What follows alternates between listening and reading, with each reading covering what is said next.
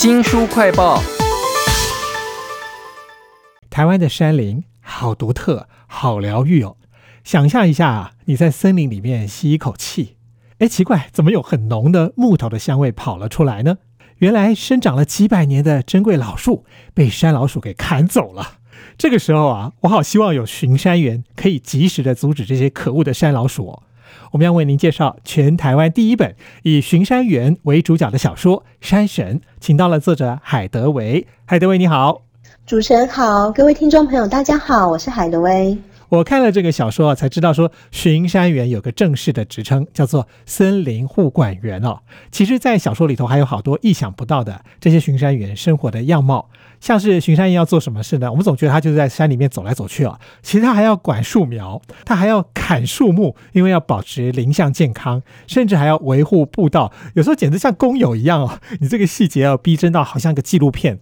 那我觉得最特别就是这个女主角，她是个菜鸟巡山员，结果把高山树种的树苗给搞死了。后来才发现这个树苗得之不易耶，为什么很难得到这种树的种子呢？是，呃，其实采种呢，就是为了要培养基因比较具有优势的树苗。那过去林务局他们采种工作啊，通常是交给专业的采种人。采种人他需要具备两个条件，第一个是他一定要懂植物嘛，能够分辨树种；第二个是他要能够爬高，就是不会怕爬树爬得很高。例如说像蝌蚪科的母树，就有可能要爬到二三十公尺以上哦，相当于是六七层楼以上的高度。那目前放眼全台湾，兼具这两种条件的人真的很少。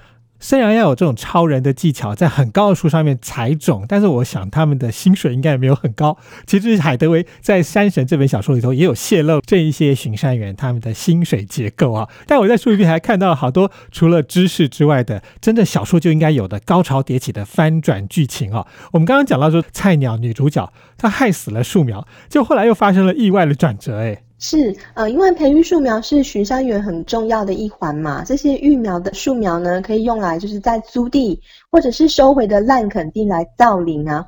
这个女主角叶绿怡呢，她后来为什么可以找到树苗死掉的原因呢？其实是因为我在收集资料的时候，有看到一则新闻，南投林管处的处长李延寿先生呢，他收回了超限利用的高丽菜地，亲手孕育这个云山苗。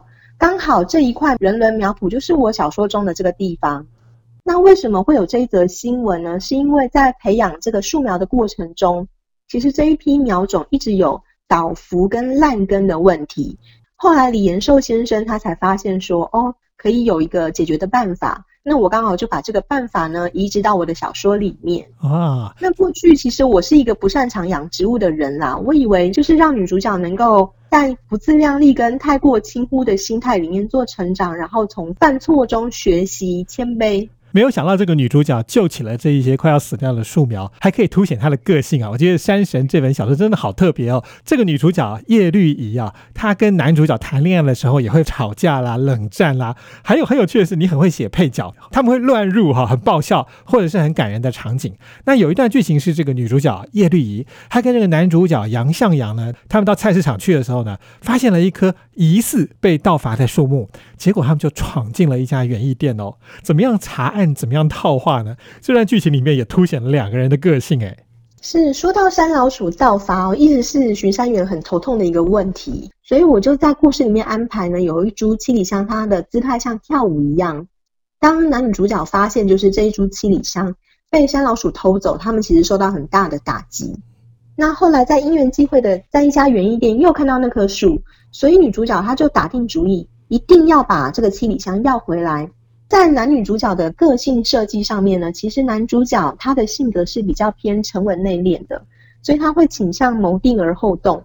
但女主角她就是出生之犊不畏虎啊，所以她很敢冲，那她就干脆假装成买家，然后混进园艺店去打探消息。哇，那其实就是有跟山老鼠挂钩的园艺店，通常他们背后都会有恶势力撑腰。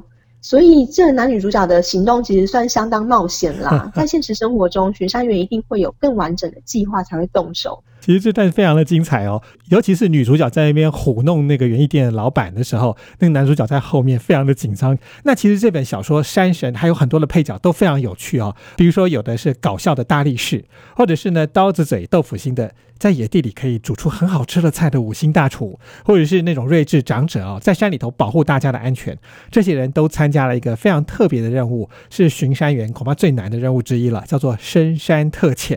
而且在这五天四夜当中呢，这群山上的复仇者联盟碰到好多状况哦，他们各自有一些特殊的功能可以化解状况吧？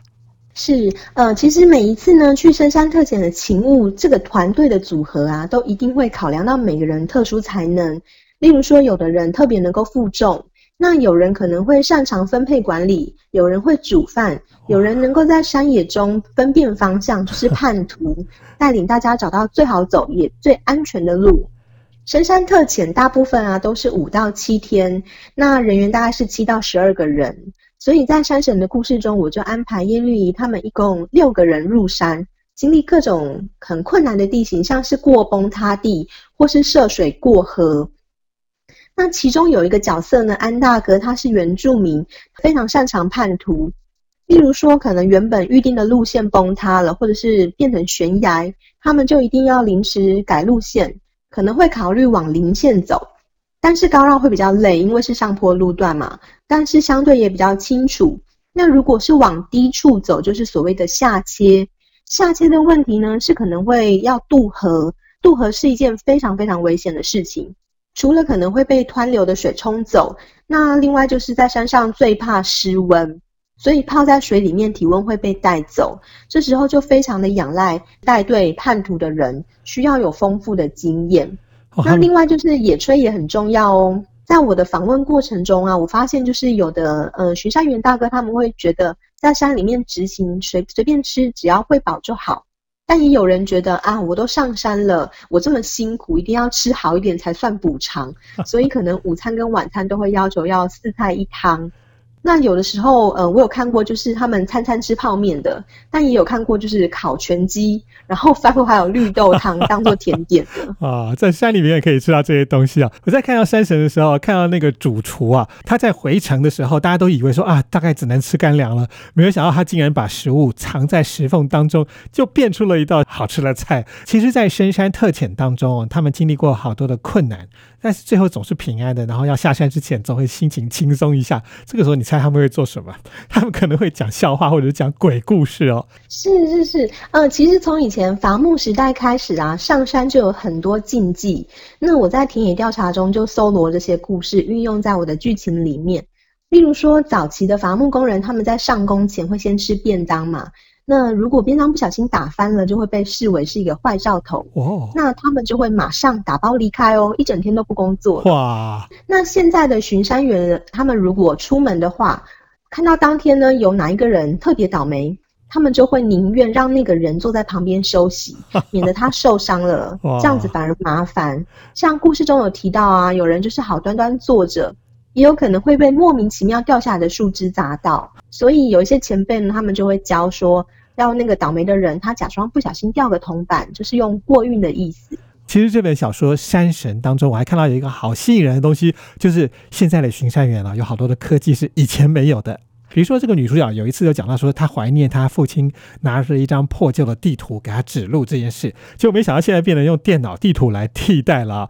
嗯，是在对付山老鼠的部分呢，目前林务局他们有一些高科技的设备，例如说他们可能会加设那种红外线监视器啊，如果有人经过就会被拍摄到，所以他们就是用这个方法在监控。当然也常常会拍到野生动物在镜头前面跟你说 “hello”。有有有。是，那另外还有一种防盗晶片 RFID，它就是 Radio Frequency Identification 的缩写，然后是一种无线的通讯技术，它可以透过无线电的讯号，然后去识别特定的目标。它其实呢应用范围很广啊，像我们的身份证的晶片卡，然后护照或者是宠物身份的识别也是有用到这个东西。哇，真的好多的高科技哦！现在的巡山员哦，在山上虽然有这些科技的防护或帮助，但其实还是要面对非常艰困的山区的环境，尤其是那些有武器的山老鼠的威胁哦。欢迎来看看这本小说《山神》，也非常谢谢海德维来为我们介绍这本书，谢谢您。谢谢主持人，谢谢大家，谢谢。